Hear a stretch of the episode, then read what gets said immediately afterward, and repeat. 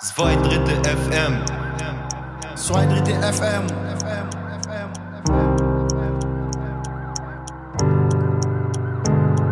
Zwei Drittel FM. Zwei Drittel FM.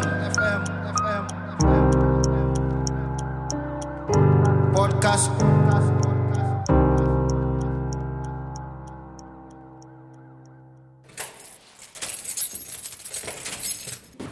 Nein, nein, nein, wo ist hier jemand? Das ist Echt gruselig hier. Also, passen Sie auf, du bist Geister hier. Ja, Mann, herzlich willkommen bei 2 Drittel FM. Ja, ich Mann. bin Jan. Ich bin Paul Ja, Mann. und herzlich willkommen bei unserem Podcast. Wir reden heute ein bisschen über das Thema Sucht. Haus 8 ist der Drogenfachbereich hier in der Anstalt, in der Jugendstrafanstalt Berlin. Das heißt aber nicht, dass äh, man muss jetzt nicht unbedingt irgendwie so ein richtiger Drogenabhängiger sein oder irgend so ein Crack-Junkie sein, damit man an dieses Haus kommt, sondern äh, es kann auch sein, dass man ein paar Mal festgenommen wird und dann hat man halt äh, was getrunken gehabt oder so. Oder man hat Drogen verkauft. Ja, oder man hat Drogen verkauft. Kommt drauf an halt. Man, es müssen schon ein bisschen Drogen mit im Spiel gewesen sein. Die Idee ist, dass sich die Leute mit ihren ähm, Problemen dann auseinandersetzen in unserem Haus. Ja. Wir werden euch heute erfahren lassen, ob das passiert oder nicht, ob das alles so funktioniert, wie man sich das vorstellt oder nicht. Ja, genau. Bevor wir weitermachen und ins Inhaltliche gehen, ähm, haben wir euch mitgenommen ins Haus 8 und haben euch ein bisschen herumgeführt im Haus Genau. 8. Check, check. Schön ist es hier auf jeden Fall nicht. Es ist sehr grell. Es ist nicht sehr einladend hier auf jeden Fall. Düster. Ja, düster. Sieht aus wie eine alte verlassene Station. Fast wie ein Horrorfilm. Ja, man, Lost So Places. ähnlich, Lost Sieht aus Places. wie ein Lost Place hier. Das ist Haus 8 auf jeden Fall. Das ist nur bei uns hier so. Das ist ein ganz altes Haus, Denkmalschutz, kann man nichts erneuern, keine Renovierung ist möglich, gar nichts. Alte Rohre, alte Wasserleitungen, alles kaputt, alles zerfickt. Ja, ist so, Bruder. Das ist so. Guck dir das doch an hier. Ein großer, langer Flur äh, mit einem Gelände in der Mitte, wo eigentlich wie ein großes Loch ist, aber da ist so eine Platte drauf. Es sind halt überall ganz normale Zellentüren, ungefähr zwölf Stück. Oder nein, 14 Zellen ungefähr, sieben auf jeder Seite circa. Also wir haben jetzt gerade eine Zelle geöffnet auf der Station 12 und man sieht hier, dass das Fenster sehr weit oben ist. Man guckt in den Himmel, man muss auf einen Tisch klettern, um ans Fenster zu gehen. Das ist eigentlich das Normale in Haus 8. Und man sieht hier, die Zelle ist schon so alt, dass hier ein Vogelnest äh, drin gibt. Hier gibt es ein Vogelnest ja, und der Rest ist normal wie in der anderen Zelle. Ja Leute, jetzt habt ihr auf jeden Fall ein bisschen was von unserem Haus mitbekommen. Haus 8 ist schon sehr speziell. Das gibt es schon seit damals Hitler, oder? Gab's das schon? Ja, Seit seit Hitler, oder? 1860, glaube ich, sogar.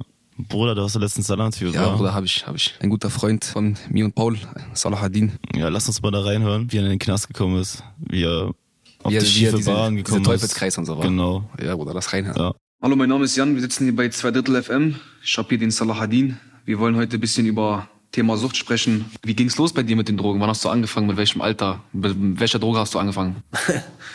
Mit 13, glaube ich, so. Habe ich das erste Mal einen, einen Joint geraucht. Gras, Bruder. Und dann kam Haschisch und so. Irgendwann dann äh, Kokain. Ja, Bruder, das war Krass ist ja die Einstiegsdroge, wa? Sagen ja alle. krass, die Die Einstiegsdroge. Einstiegsdroge. Meine Mutter hat mir das immer gesagt, ich habe das auch nicht geglaubt. Aber das ist die Wahrheit, Bruder. Wenn du Gras rauchst, dann wirst du irgendwann jemanden kennenlernen, der auch Gras raucht. Und der nimmt dann vielleicht noch andere Drogen, vielleicht Kokain. Und dann denkst du, ich rauche eh schon Gras. Und dann fragt er dich, willst du entziehen? An welchem Punkt oder mit welcher Droge hast du dann am Ende die Kontrolle verloren? Wo ist es dann am Ende passiert, dass du Straftaten begangen hast und sowas? Die Kontrolle habe ich verloren, Bruder, bei Teledin und Kokain. Ich habe die halt genommen und es hat mir dann gefallen. Irgendwann kommt da so, ein, so eine Grenze, wa? Man merkt nichts mehr, man muss mehr nehmen. Ganz genau, die, Man Tol die. Toleranzgrenze steigt. Toleranz, genau. Muss dann nächstes Mal zwei Lines ziehen, dann drei, um wieder den gleichen Effekt zu haben. Dann wird's immer mehr, dann wird's halt auch immer teurer. Und dann irgendwann kommt der Punkt, wo Da musst du kriminell werden. ich kann es nicht mehr leisten. Dann spielen auch noch andere Sachen eine Rolle. Zum Beispiel äh, auf Kokain, das hat man mehr Selbstbewusstsein und so. Man will teure Sachen haben, man will gute Sachen haben, man will gut aussehen, gepflegt aussehen. Ja, dann brauch- brauchst du für alles Geld einfach. Das kannst du nicht bezahlen, wenn du jung bist. Dann musst du Straftaten machen, dann bist du kriminell. Einbrüche, Überfälle, alles mögliche, Raub, Schutzgeld absetzen, egal was. Drogen verkaufen. Wann hast du das erste Mal gemerkt, Bruder, dass du süchtig bist und dass du nicht mehr klarkommst? Ich würde sagen, doch, bei Teledin. Bei Teledin war das so. Ich bin halt den einen Morgen einfach aufgewacht und habe gemerkt, mir geht's nicht gut. Mir geht's auf jeden Fall nicht so wie immer. Ich dachte erstmal, ich bin krank oder so, mir war kalt. Ich hatte ein bisschen so Schüttelfrost, paar leichte Krämpfe, würde ich sagen. Und dann habe ich so nachgedacht, dass ich in letzter Zeit ziemlich viel Teledin genommen habe, jeden Tag. Dann habe ich ein bisschen im Internet geguckt und habe ich gesehen, dass ich äh, Entzugserscheinungen habe. Dass, dass ich dann ab, ab da körperlich abhängig war vom Teledin. Ja, hast du es hast du's dann wieder genommen oder hast du was verändert? Wo du, wo du die Entzugsentscheidung hattest. Bruder, ich dachte erstmal, ich halte das durch und so. Aber ging nicht, wa? Also ich hätte es vielleicht schon geschafft, aber ich habe es auch nicht so wirklich richtig versucht. Ich dachte mir, ich muss einfach nur eine Tablette nehmen und dann ist es wieder weg. Dann mache ich weiter mein Ding, weißt du. Habe ich wieder genommen. War das nur bei Teledin bei dir oder war das auch bei anderen Drogen? Eigentlich nur bei Teledin. Nur bei Teledin war? Nur bei Das ist die Teledin. schlimmste, war die Scheiße. Es macht körperlich abhängig, psychisch. Also man hat Entzugserscheinungen. Im Kopf macht es auch süchtig. Das ist das Problem bei Teledin. Das ist jetzt nicht einfach nur so, dass du sagst, morgen habe ich keine Lust mehr darauf, ich lasse es jetzt. Du musst erstmal den Entzug schaffen. Und das ist auch schwer, mit dem psychischen Entzug dann noch zusammen. Warst du auf der Suche nach etwas, als du bestimmte Drogen konsumiert hast? Mm, Das ist eine gute Frage, Bruder. Ich würde mal sagen, auf der Suche nach Glück. Oder Was meinst du mit Glück, Bruder? Nach einem besseren Gefühl würde ich mal sagen. Es gab viele Probleme, wo ich klein war, in meiner Kindheit, äh, mit Familie und mit allen möglichen Sachen. So ist viel Scheiße halt passiert. Und man hat dann halt Drogen genommen, um sich besser zu fühlen, um bestimmte Sachen zu vergessen, die passiert sind, um das zu verarbeiten. So. Natürlich hat es nicht geklappt, aber man hat sich das halt immer eingebildet eine Zeit lang. Das Leben verändert sich auf jeden Fall mit Drogen. Es verändert die Persönlichkeit, verändert einen selber.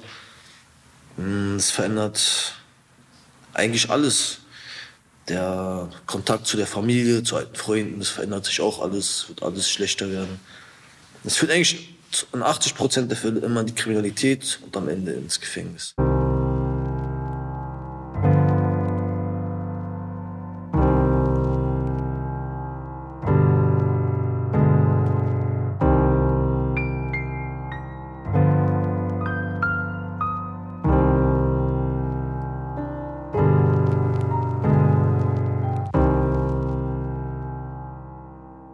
Ja, Mann, auf jeden Fall haben wir jetzt gehört, was uns gerade unser guter Freund Sola erzählt hat. Bruder, war das bei dir auch eigentlich so? So ähnlich? Ja, auf jeden Fall. War auch so ähnlich. War auch so ähnlich, ja. ähnlich? Ja, man ist halt zum Teufelskreis, war. Ja, kommt man nicht mehr raus. Das ist schwer auf jeden Fall. Ja, sehr schwer, sehr schwer. Wir haben noch ein Interview gemacht mit äh, Armin, auch ein guter Junge. Ja, man, er wird euch ein bisschen erzählen, wie das so bei ihm war und so, wo er ähm, hier in die Knast gekommen ist, die erste Zeit und so, wie es für ihn war. Weil ähm, er hat draußen äh, Drogen genommen und äh, hier drinnen hat er dann halt gemerkt, wie sich das alles so ändert, wenn man den Kopf freikriegt und so. Also wenn jemand aufhört von Drogen, man spürt am Anfang schlechte, schlechte Gefühl. Ja, also ich rede so genau, was bei mir passiert. Ich habe alle Leute gehasst, hier im Knast. Ich habe alle Leute gehasst. Ich wollte nicht so viel reden. Die Leute rufen mich, ich, das- ich gehe schlafen, ich, ich habe keinen Bock zu reden. Ein Monat so. Ein Monat. Danach schon alles weg. Alles Neues im Kopf. Man macht Sport. Man isst, redet mit Leuten. Vergesst einfach, was passiert ist. Diese Drogen bringt nichts. Bringt nichts. Ja, ist schon krass, war bei jedem ist anders, Ja, wenn er in die kommt und so. Ja. Ja, Mann. Ja, Bruder, auf jeden Fall, äh, bei uns im Haus gibt's ja auch ein äh, Stufenkonzept. Genau, ein Stufenkonzept. Es gibt verschiedene Stufen, von Stufe 0 bis Stufe 4. Wenn man neu ankommt, ist man auf Stufe 0 und genau. Und dann immer so weiter. Immer Das, so weiter äh, hoch. Es gibt die beste Stufe, die ist Stufe 4. Ja, wie wir beide zum Beispiel. Die haben wir beide. Ja, Gott sei Dank. die kann man erreichen nach sieben Monaten. Nach sieben Monaten, Genau. äh, wenn man sich nichts erlaubt, äh, keine Scheiße baut Ja. oder sich Ja. zumindest nicht erwischen lässt, Ja. dann äh, kommt man auf äh, Stufe 4. Und ja, Mann, ist schon, ist schon ja. ganz, ist schon okay, war Stufe 4. Ja, genau, Stufe 4. Das Salah erzählt euch mal genau, wie das passiert da, wie das alles abläuft. Da haben wir auf jeden Fall noch schöne Grüße an Salah, falls Genau. du das hörst, Dicker. Geht raus. Wir denken an dich, Bruder. Hey, Bleib Bruder. stark draußen. Ja, Ich wünsche dir viel Glück bei deiner Verhandlung, Bruder. du schaffst das. Schaffst das, Bruder. Auf der ersten Stufe hat man, glaube ich, so zwei Stunden Aufschluss. Da gibt's jetzt nichts wirklich. Auf Stufe 2 zieht man eine äh, Station höher, auf die Station 6. Da hat man einen drei Stunden Aufschluss. Und ab Stufe 3 kann man zum Beispiel einen 35er beantragen. Das heißt Therapie statt Strafe. Das ist draußen dann. Dann zieht man halt auf die Station 8 und hat vier Stunden Aufschluss. Und äh, Stufe 4 ist die letzte Stufe und die höchste. Man kann gelockert werden. Also Ausgänge begleitet. Ja, man kann dann ins A-Haus gehen zum Beispiel, dann kann man jeden Tag rausgehen, wenn man Arbeit hat oder Schule hat. Das ist das Stufenkonzept. Man fängt halt bei Stufe 0 an, wenn man neu ins Haus kommt. Dann muss man erst eine Urinkontrolle abgeben, also Probe, um auf Stufe 1 zu kommen. Und wenn man auf Stufe 0 ist, man kann auch nicht arbeiten, man hat nur eine Stunde Aufschluss. Ja, man gibt's keinen Fernseher, ist äh, Katastrophe. Und vor allen Dingen, wenn dann die Beamten ein bisschen länger brauchen mit der Ja. äh, mit der OK, dann äh, bist du halt die ganze Zeit da, weiß nichts mit dir anzufangen. Ja, auf jeden Fall Urinkontrolle, das ist bei uns im Haus Standard. Eins bis zweimal im Monat, vielleicht auch mehr. Auch ein guter Junge von uns, Erik, erzählt euch jetzt ein bisschen mehr darüber. OK ist eine Abkürzung für Urinkontrolle, die regelmäßig in unser Haus stattfindet, weil wir ja Suchtpatienten hier sind, wenn man es so nimmt. Und ähm, ja, OK, ein Schluss ähm, ist halt, wenn der Test, also wenn wir die Urinkontrolle abgeben und der positiv auf irgendwas getestet wird, also jegliche Drogen, ähm, kriegen wir dafür Einschluss halt, wenn das rauskommt, so ungefähr eine Woche. Ja, der Fernseher wird rausgenommen. Wir verlieren unsere Stufe, egal welche Stufe man ist, man geht direkt auf Stufe 0. Ey Bruder, du hast auch einen Song gemacht, war mit Erik. Ja, Bruder, wir haben das Beste rausgeholt, was man rausholen konnte, hier drinnen.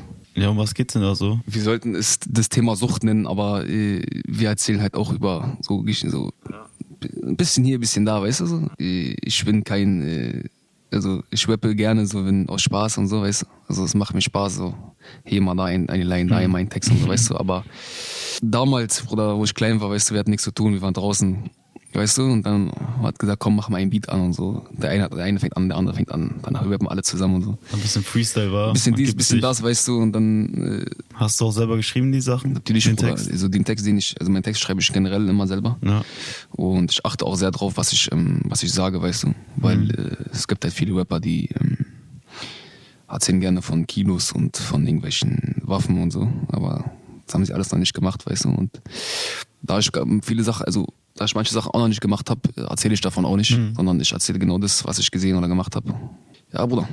Äh, Und ähm, den Text, den ich jetzt geschrieben habe, den habe ich auch selber geschrieben natürlich. Ähm, der wurde mir aber, der wurde mir aber noch ein bisschen geholfen, äh, bevor wir den aufgenommen haben, noch ein paar bessere, ähm, bessere Struktur zu finden und so. Ja, ja. Okay, dann lass uns mal reinhören, wa? Hören wir rein, Bruder. Ja.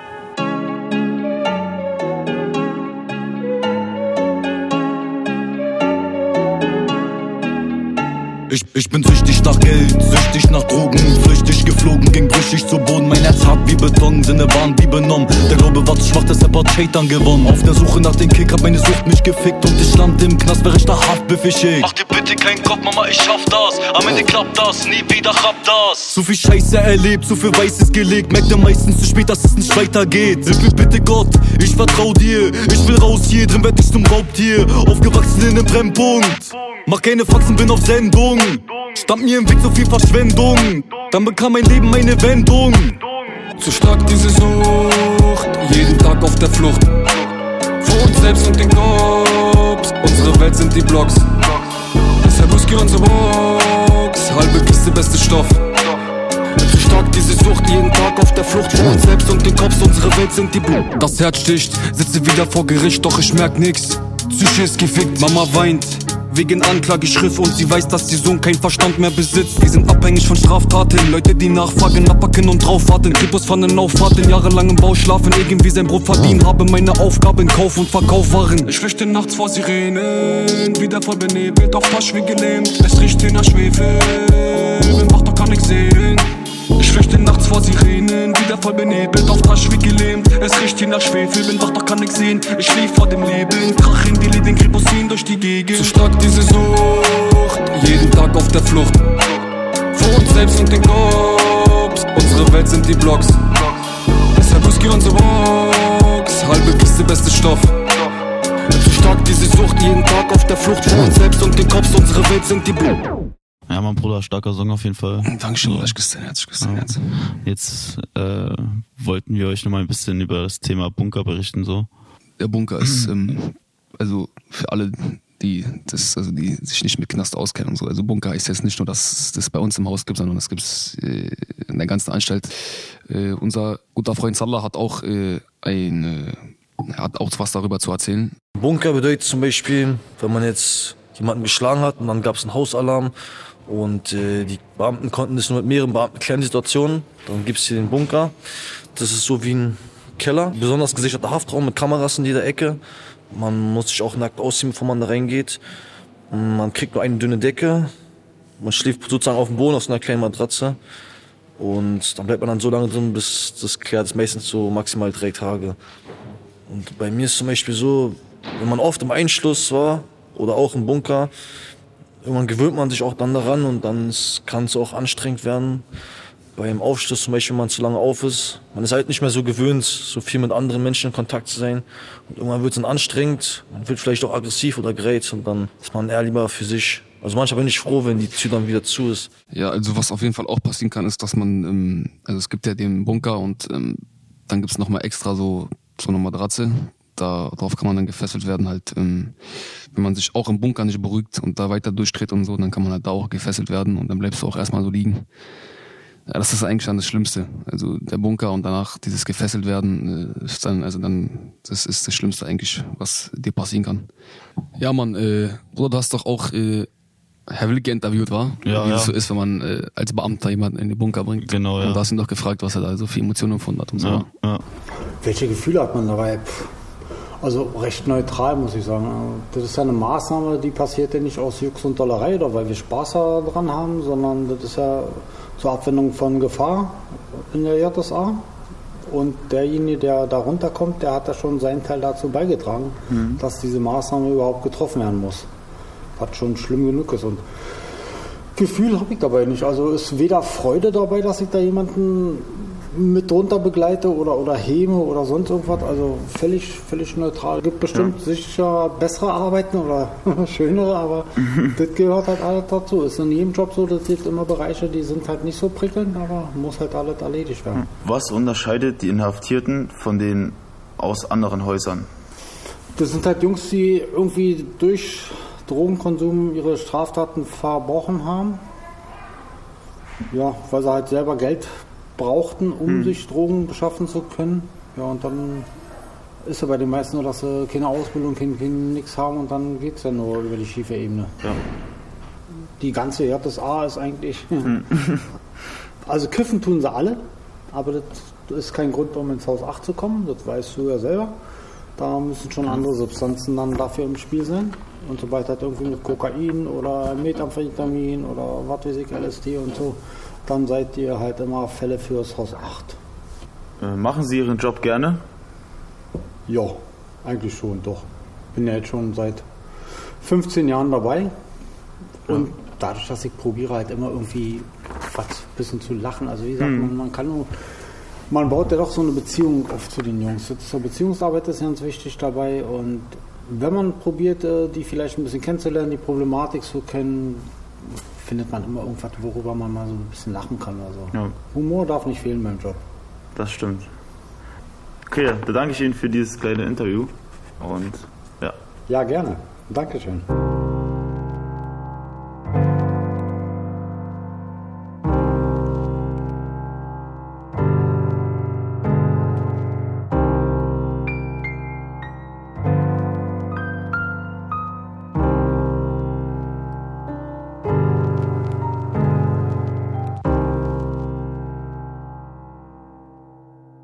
Ja, Mann, Bruder.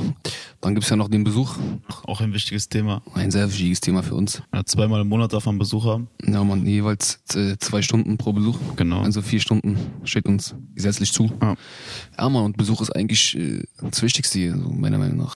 Wie ist eigentlich bei dir? Wie fühlst du dich so nach Besuch? Oder wenn dein Besuch gerade da ist? Oder du kommst gerade in den Raum rein? Ja, ich freue mich da. auf jeden Fall. Ich bin glücklich, weißt du. Ja, aber dann, wenn der Besuch wieder gehen muss, man ist ein bisschen deprimiert. Vor so. allem, Dicker, die Man Zeit rennt so, wa? Ja, genau. Zeit rennt. Ja, rennt. Richtig. Ihr müsst euch mal vorstellen, so zwei Stunden sind bei uns, wenn man auf Station und an Zelle ist, eine Ewigkeit. Ja, und bei man dann Besuch, man ist, macht Bam, Dicker, weg. man macht die Augen einmal zu und wieder auf und dann sind Fühlt zwei sich Stunden an, vorbei. ja, fühlt sich an mit fünf Minuten. Ja, Mann, das ist schon krass.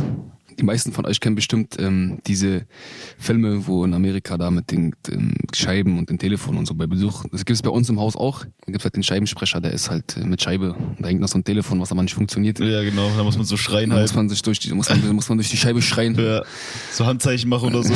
ist schon krass, ja, ist schon krass. Ein Scheibensprecher ist, ähm, die Familie oder die Freunde kommen zu Besuch und dann sitzt man hinter einer Scheibe Und dann spricht man halt so mit seiner Familie hinter Scheibe zu Scheibe.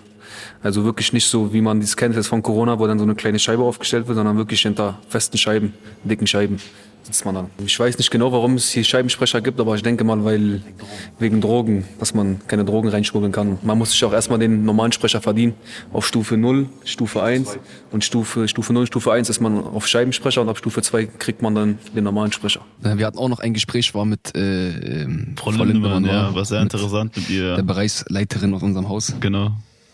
Ja, man, da haben wir sie auch gefragt, wie es so ist, hier so im Knast zu arbeiten und wie es so ist mit Lockerung.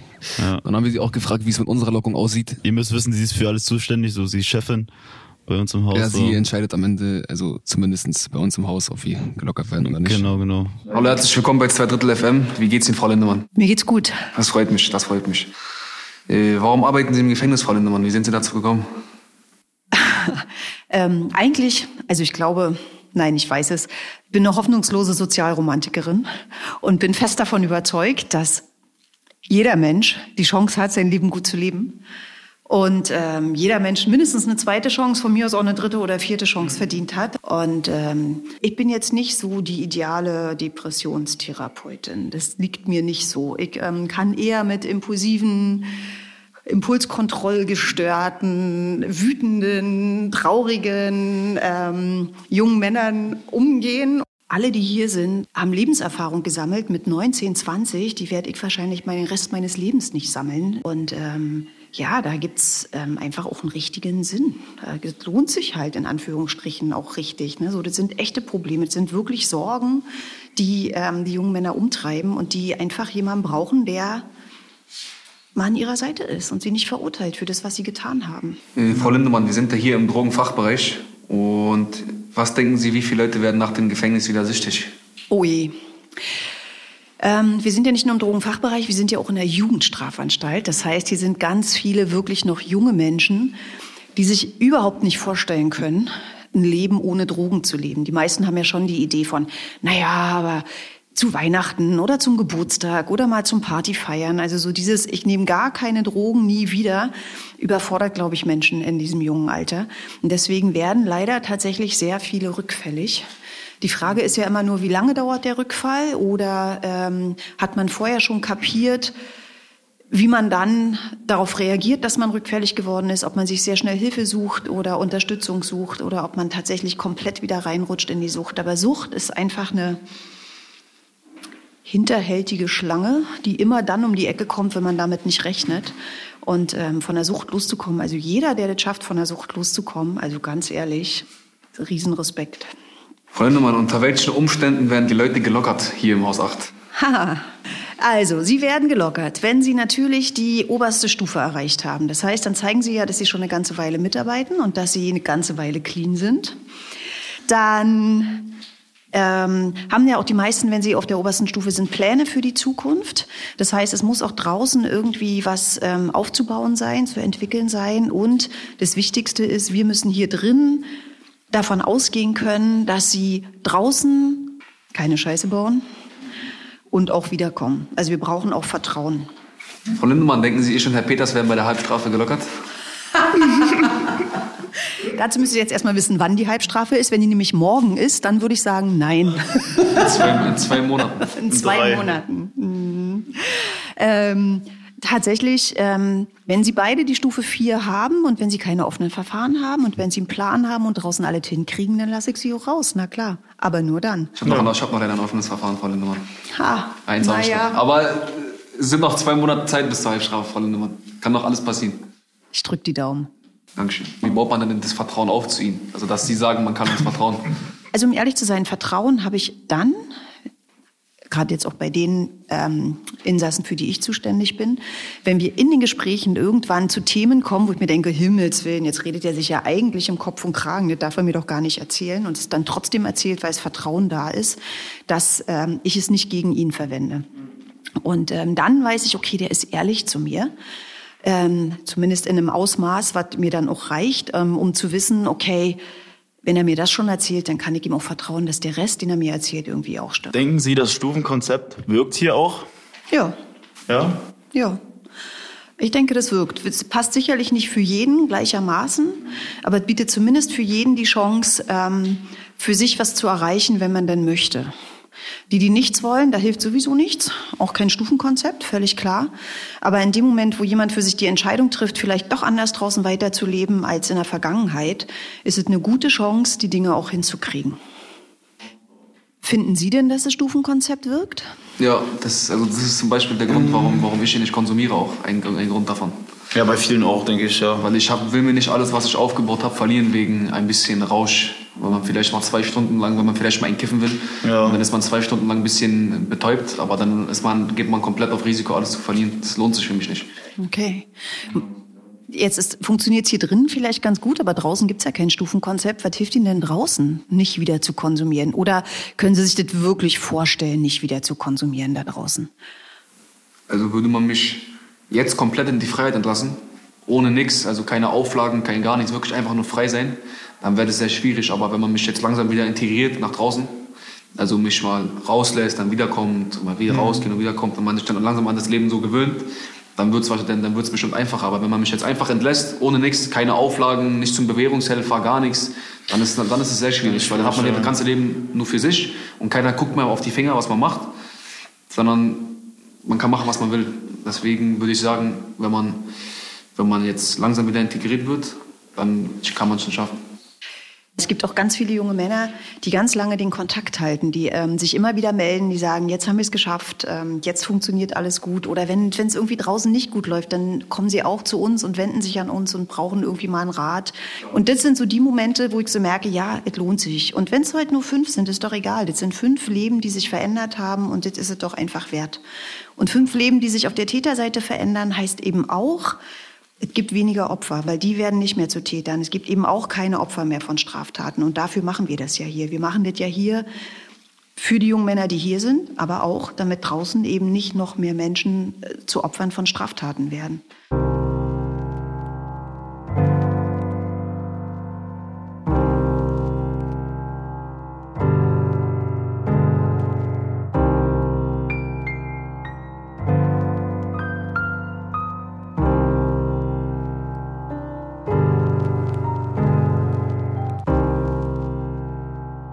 Hatte ich noch ein Gespräch mit meiner Sozialarbeiterin.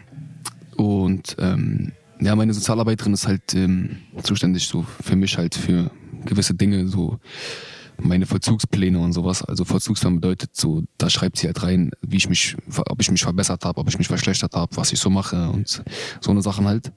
Und sie ist auch dafür zuständig, dass, also sie schätzt mich halt ein und sagt dann halt, okay, der ist bereit für Lockerung und dann gibt sie es halt weiter an Frau Lindemann. Auch wenn man jetzt zum Beispiel eine Wohnung sucht oder so, dann kann man auch mit ihr darüber sprechen und man hat halt immer so eigentlich jede Woche einen Termin. Da wird halt immer gesprochen, was, also, wie es jetzt weitergeht und so, was die Ziele sind und sowas. Wie geht's Ihnen, Frau Öden? Ach, mir geht's gut. Danke der Nachfrage. Etwas gestresst heute, aber ansonsten geht's mir sehr gut. Danke. Haben Sie sich schon mal in die Person eines Insassen hineinversetzt, um ihn besser zu verstehen? Jedes Mal. Das äh, muss ich auch machen. Ja, weil ich ähm, bin hier, um die Menschen zu verstehen oder die, meine Jungs zu verstehen. Und ähm, das geht nicht ohne Empathie. Was bedeutet denn Sucht für Sie? Sucht ist vieles. Sucht ist, wenn man davon nicht mehr wegkommt. Also ist ja, hat ja nicht nur was mit Drogen zu tun. Kann ja auch sein, dass man süchtig nach Geld ist, süchtig nach Adrenalin. Gibt's ja auch. Es ist ein Verlangen, was man nicht mehr kontrollieren kann. Ne? Ja. Genau. Wie gehen Sie damit jetzt um? Jetzt momentan Mit diesem unkontrollierten Verlangen? sehr gut. Weil ich kaum noch Verlangen habe nach sowas. Mhm. Eigentlich gar nicht mehr. Sonst würde ich ja hier auch jeden Tag konsumieren. Mache ich ja nicht. Draußen war es so, draußen war es egal. Da hat man, obwohl ich viel hatte, was ich zu verlieren habe, habe ich trotzdem immer gedacht, das wird schon, das wird schon, das wird schon. Bald höre ich auf, bald höre ich auf. Und dann hat es man immer nach hinten geschoben. Aber jetzt gibt es keinen Bald mehr. Jetzt ist der Punkt, wo man aufhören muss, damit man sein Leben in die Reihe bekommt. Das heißt, die Inhaftierung war für Sie eine Möglichkeit. Natürlich ist die Inhaftierung nichts Schönes. Das will ich auch nicht sagen, dass es schön ist. Aber ich kann sagen, dass es mir auf eine Art und Weise geholfen hat. Wie sieht es denn bei Ihnen aus? Ich meine, geht ja auch Richtung demnächst Richtung Vollzugslockerung. Haben Sie da Ängste? Ja, also ich habe jetzt nicht, also ich sagen, ich habe so große Bedenken. So, also Angst, ja schon, aber jetzt halt nicht so eine Angst, dass ich mir jetzt wirklich einrede, dass ich irgendwas falsch mache, sondern mehr so Bedenken große, dass äh, irgendwas schief geht oder so, dass ich mich nicht richtig verhalte oder so in manchen Situationen. Aber ich denke schon, dass ich es hinkriege. Ich hoffe es. Bleib bloß draußen. Baut keine Scheiße. Ja, Mann, das war schon wieder mit zwei Drittel FM. Ja, schon wieder. Wir sind leider schon wieder fertig mit dieser Folge. Ich hoffe, euch hat's gefallen. Soweit, so gut. Und äh, ihr findet uns auf äh, Instagram auch, zwei Drittel FM. Es würde uns freuen, wenn ihr Ja. mal die Seite abchecken würdet. Immer schön abonnieren. Immer schön abonnieren und nachgucken, ob es was Neues gibt oder nicht. Ja. Werden noch viele gute Sachen auf euch zukommen von Ja. vielen anderen guten Jungs. Okay, das war's dann. Haut rein. Das war's mit zwei Drittel FM. Wir hoffen, es hat euch gefallen. Wenn ja, empfehlt uns gerne weiter. Wir sind ein Team aus fast zehn Personen. Häftlinge, Journalisten und Musiker. Wir recherchieren, wir texten, wir schneiden und produzieren gemeinsam, damit man sich zwei Drittel FM hoffentlich gerne anhört. Der Podcast ist nur möglich, weil uns die Helmut Hübner Schule als Kooperationspartner unterstützt. Das ist die Schulabteilung hier im Knast. Und natürlich das Gefängnis selbst. Danke an Prisonus, danke an Thoman. Danke an Projektfonds Kulturelle Bildung und danke an National Hoodland. Danke an Zoom Deutschland und danke an podcaster.de. Danke, dass es noch nette Menschen da draußen gibt. Fertig, Bruder. Fertig.